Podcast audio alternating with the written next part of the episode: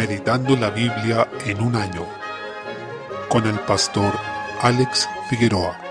Día 28, mes 8. Job, capítulo 28. Job continúa su discurso hablándonos de la búsqueda de la sabiduría. Comienza con un ejemplo bastante interesante sobre cómo el hombre busca los minerales preciosos y llega a lugares incluso inhóspitos, donde ni siquiera los animales viven. Aunque el hombre se esfuerza por encontrar esos minerales y piedras preciosas, en ninguno de esos lugares está la sabiduría. Ante ello surge la pregunta, ¿dónde se encuentra la sabiduría? Se declara que ella es mejor que las piedras preciosas, algo que también vemos constantemente en Proverbios. Es una declaración que aparece en otros lugares de la escritura. Aunque encontramos cosas sorprendentes en la creación, ninguna cosa creada tiene la fuente de la sabiduría, que solo se encuentra en Dios, y por tanto solo se puede adquirir conociéndolo y temiendo su nombre. El mensaje que transmite es, si se esfuerzan tanto por encontrar esas cosas que están tan escondidas, siendo tan difícil llegar allí, entonces mucho más deben esforzarse por buscar la sabiduría. En relación a lo anterior, se concluye en el versículo 28 que el temor del Señor es la sabiduría y el apartarse del mal la inteligencia, lo que es coherente con lo que nos enseña Proverbios 1.7, así que es un buen capítulo para reflexionar sobre si estamos buscando realmente la sabiduría o en contraposición, estamos buscando cosas terrenales que tienen un valor aquí, pero no perduran para la eternidad. Capítulo 29. Job recuerda su felicidad y estado anterior, dejando ver algunos datos sobre su persona. Por ejemplo, que él tenía una posición de autoridad, pues dice en el versículo 7, cuando yo salía a la puerta a juicio y en la plaza hacía preparar mi asiento, es decir, era una persona que tenía una posición de prestigio en la sociedad en la que se le pedía ser árbitro y juez. En los asientos de las puertas de la ciudad y de las plazas se decidían los asuntos importantes de la ciudad y personas con reputación eran convocadas como testigos. Además, Job se preocupaba activamente de atender a los necesitados y desfavorecidos, por lo que tenía reputación de ser piadoso. Por ello también es que le causaban dolor las acusaciones de sus amigos sobre supuestos pecados ocultos. De esto debemos aprender que, aunque un buen nombre es de gran estima, como aprendemos de Proverbios 22.1, nuestra fidelidad a Dios no debe depender de que seamos reconocidos y alabados por nuestros pares, sino que debe permanecer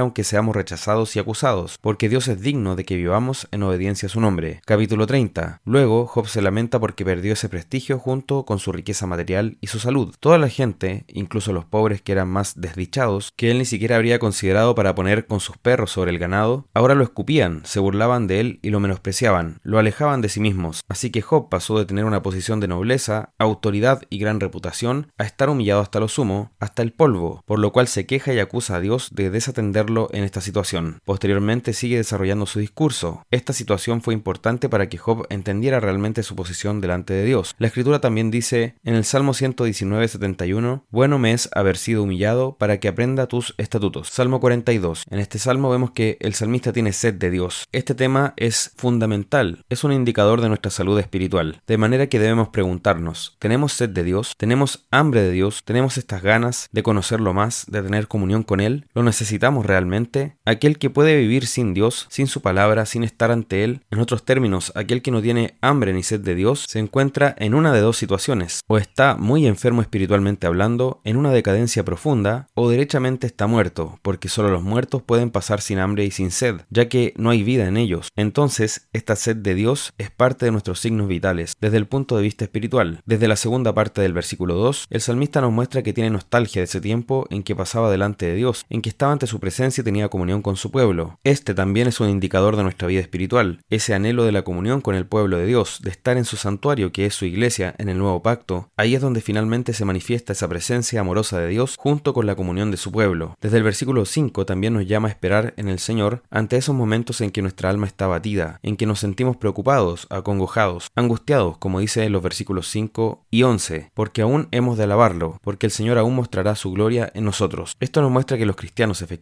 pasan por momentos en que su alma está turbada y abatida. Lo fundamental es que en esos momentos recordemos quién es nuestro Señor, que volverá a enviarnos su misericordia y nos consolará, a medida que oramos a Él y lo alabamos, como vemos en el versículo 8. Él ha prometido no desampararnos y aún habrá razones para alabarle, a quien es nuestra salvación y nuestro Dios. Al leer este salmo, recordemos que Jesucristo experimentó esta sed física y espiritual hasta el extremo, y habiendo guiado al pueblo de Dios durante su ministerio terrenal, fue apartado como condenado y maldito para poder salvarnos. De manera que este salmo se cumple definitivamente en él, quien fue exaltado luego de su humillación y ahora puede ser la fuente de paz que calma al alma turbada y la fuente de agua viva que quita la sed del cansado y agobiado. Proverbios capítulo 22, versículo 7. Este versículo no establece una norma, sino que habla de la realidad de las cosas. Dice que el rico se enseñorea de los pobres, y la intención es recalcar lo que viene. El que toma prestado es siervo del que presta, es decir, el que contrae un crédito se hace siervo de alguna manera de su acreedor, que es quien presta ese dinero. ¿Por qué destaca esto? Porque Proverbios constantemente habla de la necesidad de tener cuidado con nuestras finanzas. En este caso deberíamos tener cuidado de contraer deudas, porque finalmente eso nos lleva a un estado parecido al de la esclavitud. Nos dice que no es sabio contraer estas deudas, o al menos endeudarse apresuradamente, ya que es parecido a la servidumbre. Segunda de Corintios capítulo 2. Desde el versículo 12, en esta última parte del capítulo, el apóstol tiene este dulce y agraz del ministerio, que es constante en la labor de predicación de la palabra. Encontraremos momentos de dicha mezclados con momentos de preocupación,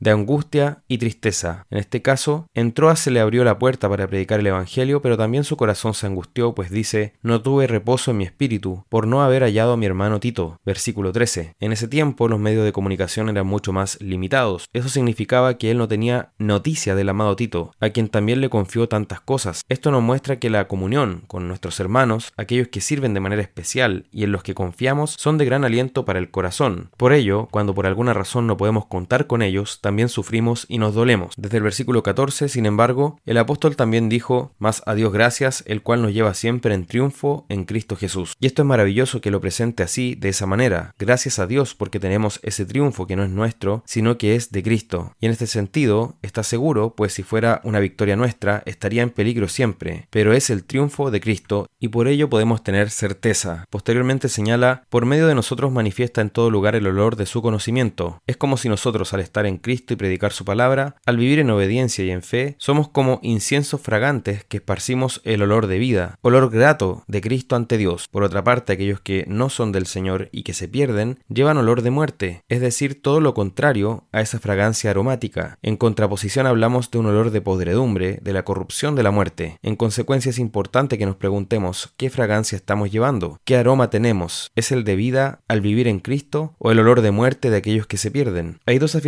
que son centrales para todo ministro del Señor. Primero, para estas labores, ¿quién es suficiente? Es decir, el ministerio no se lleva en nuestras fuerzas, ni se realiza en nuestros méritos, ni en nuestras capacidades, sino en el Señor, porque nadie es suficiente para estas cosas. Por eso también dice que ellos no son de los que menoscaban la palabra del Señor con falsedad, sino que con sinceridad hablan como de parte de Dios y delante de Dios. Esa es realmente la actitud que debe tener el ministro de la palabra, saber que está hablando de parte de Dios, por lo que debe decir solo lo que Dios ha dicho, siendo un fiel que hable solamente la palabra de Dios y también está delante de Él, porque cuando hablamos a los hombres seguimos estando delante de Dios. Por tanto, sabemos que el ministro rinde cuentas de cómo lleva adelante su ministerio, pues nadie es suficiente, pero aquellos que están en Cristo son capacitados y fortalecidos en Él para toda buena obra.